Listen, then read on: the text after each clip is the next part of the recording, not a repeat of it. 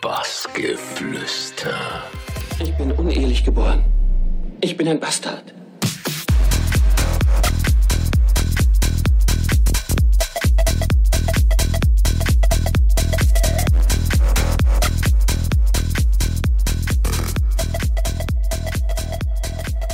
Hey Leute, ich bin's Mausio, heute bei Basketflüster im Interview. Viel Spaß damit. Ciao.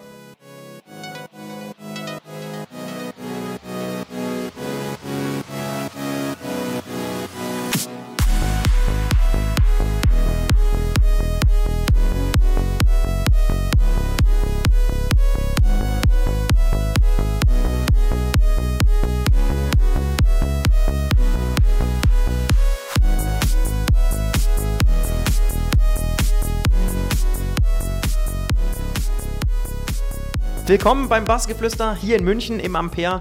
Gute Laune und gegenüber von uns sitzt Mausio. Hallo. Hallo, freut mich. Mausio, du kommst äh, genau wie ich aus dem Ruhrgebiet.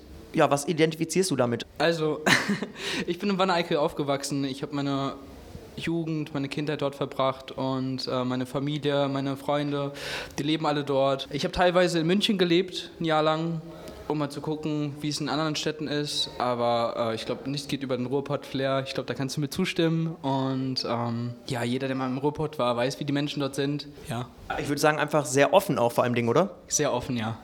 Ja, du hast wie viele andere DJs auch äh, mit dem Hip-Hop angefangen, ja? Ähm, wie sah da deine Musikerfahrung aus? Ja, äh, ich habe definitiv mit dem Hip-Hop angefangen, aber das war halt nicht, dass ich mit dem Hip-Hop angefangen habe zu produzieren, sondern ich habe es gehört, von Agro Berlin bis Hollywood Hank, äh, der mich sehr inspiriert hat. Und äh, meine Wurzeln liegen auf jeden Fall beim Hip-Hop. In meiner Freizeit höre ich auch Hip-Hop, aber ich sag mal so, ich bin offen für Musik und ähm, da, wo mich Musik halt inspiriert, wo mich Musik berührt, da bin ich halt für alles offen, ob es halt Metal ist, Hip-Hop, ähm, Jazz. Du hast eben Hollywood Hank angesprochen. Äh, Da würde ich gleich mal ein Zitat von dir äh, platzieren. Seine außergewöhnlichen, düsteren Beats haben mich sehr fasziniert. Was hat diese Faszination gerade bei diesen düsteren Beats bei dir ausgelöst? Oder kannst du das beschreiben, was dich da gerade so ja, bewegt hat? Ja. Grundsätzlich finde ich, jeder, der sich, der sich mit Hollywood Hank beschäftigt hat, weiß, dass er ein ganz eigener Charakter ist und seinen ganz eigenen Stil hat. Ähm, vom Rap-Flow, vom was er, also was er rappt. Ähm, er nimmt kein Blatt vom Mund, seine Texte und hat sich halt dadurch von der Masse definitiv abgehoben. Was ich halt so schön fand, ist, er produziert seine Beats selbst und ähm, das war für mich Inspiration, weil ähm, er hat wirklich einfach nichts darauf gegeben, was andere Leute sagen und ähm, ich versuche das selber immer zu verinnerlichen, meinen eigenen Stil durchzuziehen, wie er das halt gemacht hat und deswegen ist das halt für mich eine gro große Inspiration. Ja, ich feiere halt einfach seine Musik. Das sieht man so, wie du strahlst.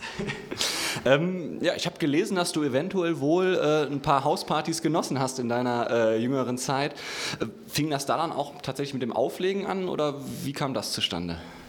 Ja, grundsätzlich schon. Ich habe definitiv auf Hauspartys auch aufgelegt, aber mehr für Freunde und ähm, einfach nur zum Spaß. Aber in der Zeit, wo ich dann für meine Freunde aufgelegt habe auf den Hauspartys, war es, also ging es mir mehr ums Produzieren, mich kreativ auszuleben, also im Vor Vorfeld und ähm, das Auflegen kam dann quasi erst, hat halt hinten dran gestanden und ich habe es wirklich einfach nur aus Spaß gemacht. Du hast vor allem Ding auch einen anderen Weg eingeschlagen. Also du hast zum Beispiel auch eine Ausbildung gemacht als Industriekaufmann. Wann war denn der Moment, wo du gesagt hast, nee, also das ist nichts für mich. Ich möchte wirklich Musik machen. Also ich habe ja die Ausbildung abgeschlossen, habe ein Jahr gearbeitet und habe einen Vertrag vorgelegt bekommen und habe mir dann selbst gesagt, und das war eine persönliche Entscheidung für mich, stecke ich jetzt 100% in die Musik, will ich meinen Traum leben und irgendwie in Erfüllung bringen oder ähm, gehe ich den sicheren Weg? Aber ich habe mir gesagt, wer nicht wagt, der nicht gewinnt und meine Einstellung dazu ist, wenn ich irgendwann mal auf dem Sterbebett liegen sollte, will ich der Held meiner eigenen Geschichte sein. Und ähm, ich glaube, niemand, der wirklich irgendwann mal im Sterben liegt, wird sagen, ich habe praktisch oder sicher gelebt. Und ich kann das auf jeden Fall jedem Menschen empfehlen, ähm, versuchen, seinen Traum da irgendwie in irgendeiner Form wahrzumachen oder es zu versuchen, weil ich bin der Meinung, ich bin noch so jung und hätte es vielleicht bereut, wenn ich da nicht den Weg eingeschlagen hätte. Und ich bin mega glücklich darüber. So siehst du auch aus, muss man mal ganz ehrlich sagen. Du hast mal gesagt, dass du immer was Neues ausprobieren möchtest. Ähm, also quasi nie Stillstand und das hört man, glaube ich, auch bei deinen Sets ganz gut raus, dass es immer irgendwie neue Einflüsse hat, äh, neue Inspiration. Aber wie schaffst du das, sage ich mal, das dann alles wiederum so zu bündeln? Äh, oder auch, wo holst du erstmal dir die Inspiration her? Ich denke mir, da muss man ja äh, in alle Genres irgendwo reinkriechen tatsächlich. Und andererseits natürlich das dann so zu bündeln wieder, dass es dann ja wieder zusammenpasst.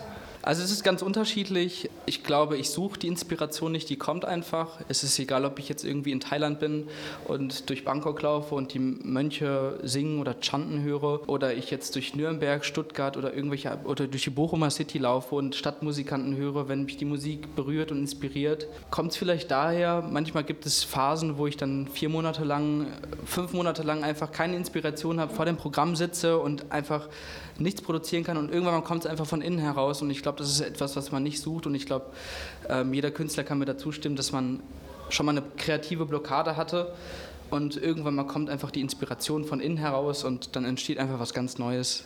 Ja, dann bin ich jetzt auf die nächste Frage gespannt, denn wir haben das Thema Inspiration gerade angesprochen.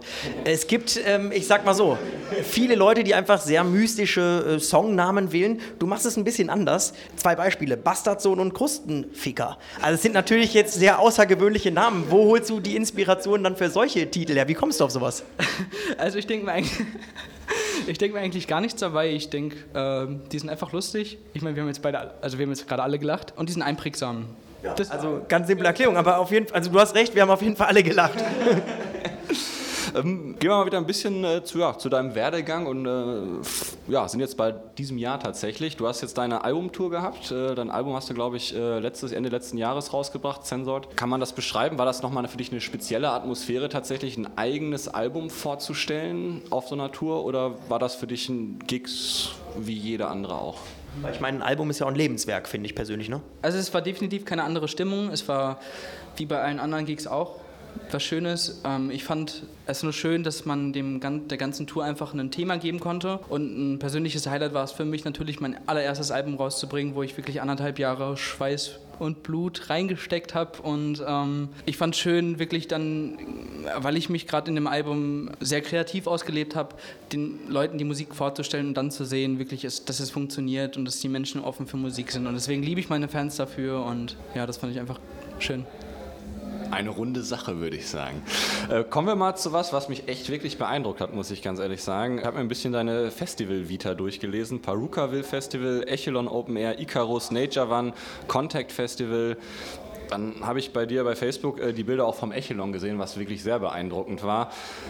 Äh, ist das nochmal, wir haben ja gerade schon die Atmosphäre jetzt bei der Albumtour angesprochen, ist das nochmal echt was, was einen nochmal ein bisschen mehr vielleicht auch kickt, sage ich mal, solche Auftritte?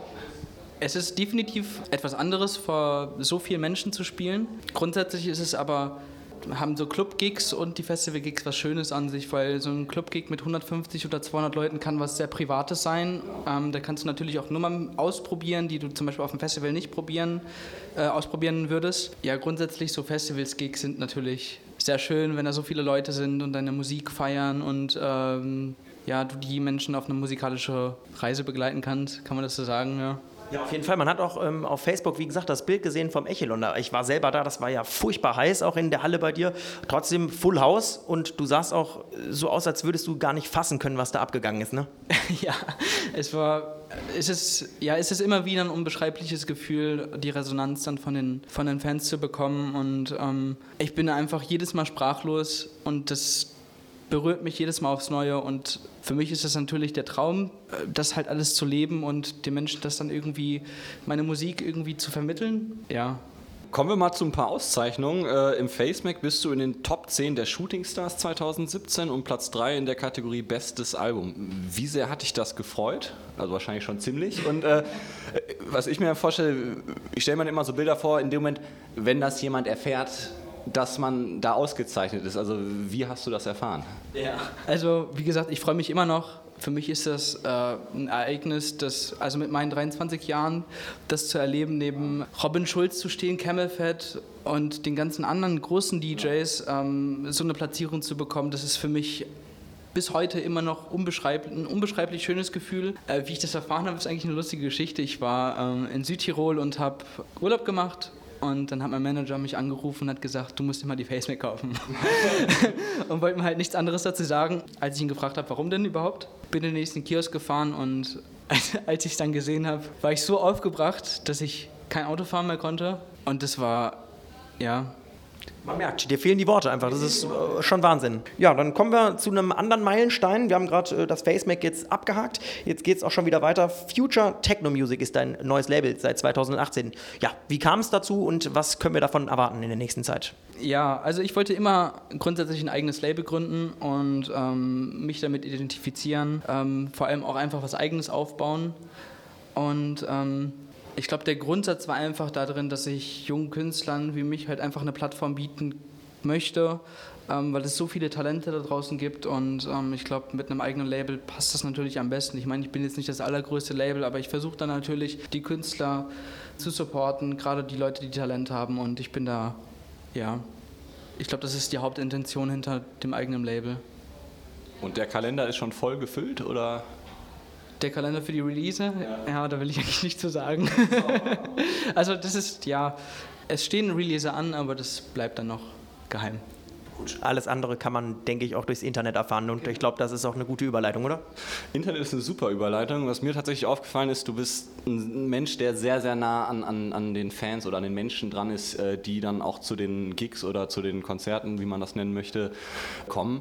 Also du nimmst dir unfassbar viel Zeit, Fotos, Gespräche, aber auch im Internet immer am Ant. Also ich habe gesehen, du antwortest auf so viele Kommentare, wo ich mir denke, der muss doch mehr als 24 Stunden am Tag haben, der Typ. So, also das, ich stelle mir das einfach sehr anstrengend vor tatsächlich. Ne? Also wie sehr beansprucht dich das auch und ähm, dann noch mit Label und alles, das alles unter einen Hut zu kriegen, Chapeau, wie, wie schaffst du das?